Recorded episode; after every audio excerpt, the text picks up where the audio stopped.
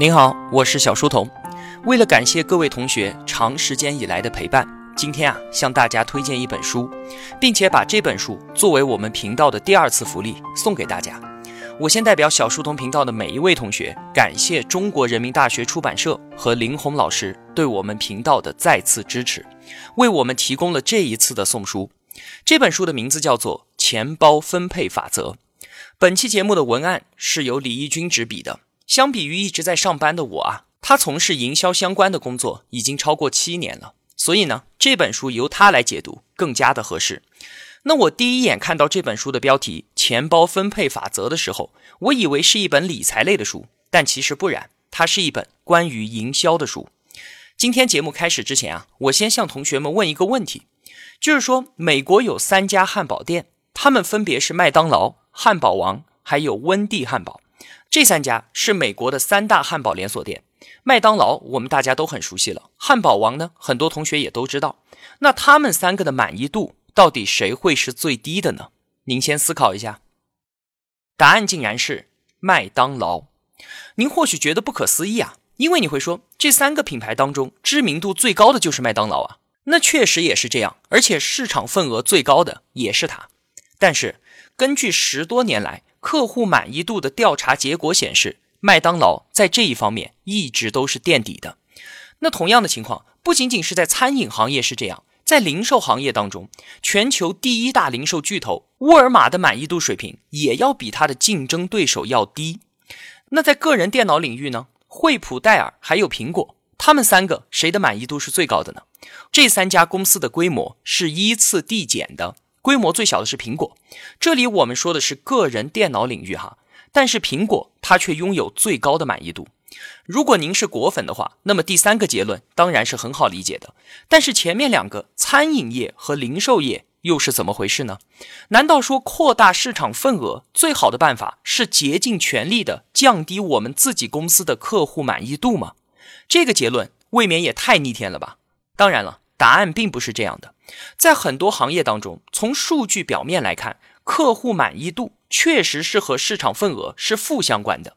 你可以这样来理解，就是满意度越低的公司，反而它拥有市场份额更大。那这是什么道理呢？原因啊是这样。市场份额小的公司可以理解为是小众市场嘛？那对于小众市场而言，公司就能够针对性的服务好它的小众群体；而对于那些巨无霸的企业来说呢，它的客户群体可谓是什么样的人都有。而人群越多样，数量越庞大，公司的产品就越难满足客户的所有需求，因此满意度自然就会下降。如果你现在啊有基础的商业常识，你依然会不太明白，那意思是不是说我们根本就不需要让客户满意呢？难道说让客户满意的产品和服务竟然一点用都没有吗？事实啊也绝非如此，在激烈竞争的市场环境当中，满意的产品当然是公司的立足之本。那究竟是什么得出了上述的这一些结果呢？问题的关键点就在于啊客户满意度的调查。这种调查方式，它本身出现了问题。就拿餐饮行业来举例，他们通常会给客户填一张满意度的调查表，上面就写着口味一到十分，用餐环境一到十分，服务态度一到十分，等等等等。其实这一张表格的作用啊，并没有我们想象中的那么大。因为你的餐馆可能获得了客户八分、八分、九分这样的高分，但是这个客户依然有可能再也不会光顾你的店了。原因就是他给你旁边的王二狗家的店打了九分、九分、九分更高的分，然后给你的千年竞争对手张二狗家的店打了十分、十分、十分这样的超高分。所以啊，相比于绝对分值来说，你在竞争对手当中的排名是更加具有参考意义的。这个就是这本书《钱包分配法则》试图传递给我们的核心干货。钱包分配法则经历了学院派学者们的严苛测试，然后将这一结果发表在了《哈佛商业评论周刊》上面。一个月之后，他就获得了新生代颠覆性创新奖。好了，那我们现在知道了，排名很重要，没有了排名，绝对分值几乎是没有意义的。那在具体的商业环境当中，这个法则给了我一个极其有价值的竞争策略，或者说，它给了我一个思路。书上说啊，你与竞争对手产生平局的结果是有害的，你必须要给客户一个更加偏爱你的理由。而且你需要清楚客户为什么会放弃你，选择了你竞争对手的产品。比方说，沃尔玛超市的价格确实是很低的，但是便捷程度已经大不如你家楼下的全家或者是 Seven Eleven 这样的连锁便利店。后者呢，虽然他们价格不如沃尔玛，但是在便利性上可以远超沃尔玛这样的大型超市。那明白了客户选择竞争对手的准确原因，就可以指导我们的战略和定位应该如何进行调整。记住啊，平局它是有害的。我们需要通过提升自我的弱项，以此呢来削弱客户选择同类竞争对手的可能性，这样才可以让我们获得更大的市场份额。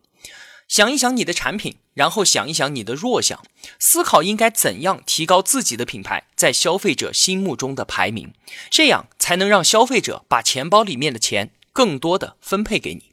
说到这里啊，我想第一个浮上我们心头的指标应该就是价格。不可否认，哈，价格是满意度变化最大的动因。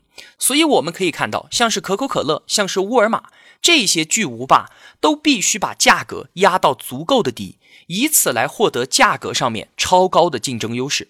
但是我的意思啊，并不是让你把利润压得足够低，来获得满意度上的排名。我们可以看到啊，很多的商家都在团购网站上面给出了超低的折扣价。商家这样做的意图啊，本来是打算扩大自己的知名度，吸引更多新的客流。与此同时呢，也可以提高顾客单次消费的满意度。但是最后的结果却不尽如人意。如果不打折，就再也没有了新的客流，而且新的客源也没有什么忠诚度可言。老客户呢，变成了到店吃完饭，然后再用手机打开团购去买单。结果啊，本来一个美好的愿望，却变成了店面的亏损，甚至是更早的倒闭。钱包分配法则可以测量满意度的改善对公司营业额和市场份额的影响，但是公司的最终目的是获取利润，而非营业收入。所以啊，统计调查在我看来是一门无比艰难的学问，因为调查和统计本身是在试图将整个商业简单化和数据化。我们都知道，市场它本身是变幻莫测的，并不存在什么绝对正确的理论。营销从来都不能只是纸上谈兵，但不是说调查和数据完全没有用，而是像我们刚才所说的那些满意度调查，是调查的方法本身出现了问题，也有更多的时候啊，是数据出了问题。因为企业从上到下的指令会随着层级的增加而衰弱和变形，最终导致在调查的过程当中得不到真实的数据。一方面是方法，另一方面是取得真实数据的实操难度。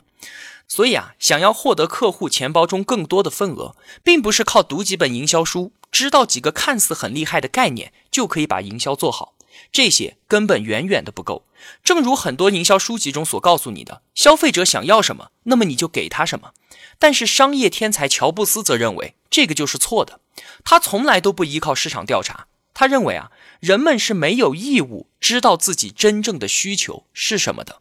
就像是亨利·福特，如果当时他去问大家你需要什么，那么他得到的答案一定就是我需要一匹更快的马，而绝对不会是我需要一辆汽车。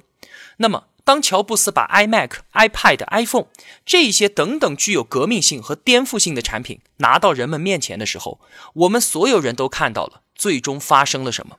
所以啊。即便刨除实战，如果我们能够带着先接受的态度，再用怀疑的眼光去看待这些学术问题，或者能够从中获得更多的收获。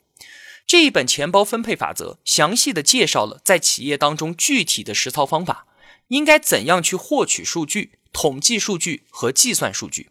客观来说，大多数的小微企业想要实践这本书的方法确实很困难。但是啊，这本书的核心观点排名。重于绝对分值，却值得所有的企业主和营销人员去认真的体会和学习。好了，那么如果您对这一本钱包分配法则感兴趣的话，要怎么拿到我们送出的书呢？您只需要在小书童频道微信公众号的本期图文下方点赞、转发、留言。留言内容不限，可以是您对本期节目的感想，更可以是你想对我或者是对您自己说的一句话。那么，在喜马拉雅之类的音频平台收听本期节目的同学就要注意了，您需要到我们小书童频道微信公众号的历史消息里面，找到送书福利钱包分配法则这一篇图文，并且在图文下方留言，才能参与本次的活动。我会在所有留言的同学当中随机抽取三十位，并且在十月二十五号，也就是下个星期三，在微信公众号内公布名单。公布之后啊，需要被抽中的同学告知我你的邮寄地址。然后呢，由中国人民大学出版社直接把书寄给你。您一定要记得啊，在下个星期三，十月二十五号到公众号来看一眼中奖的名单。因为微信公众号的设置，我是不能主动联系订阅我的用户的，必须您看到名字之后，主动把您的地址发给我。好了，再次感谢人民大学出版社的支持，也感谢各位同学的倾听。我是小书童，我在小书童频道与您不见不散。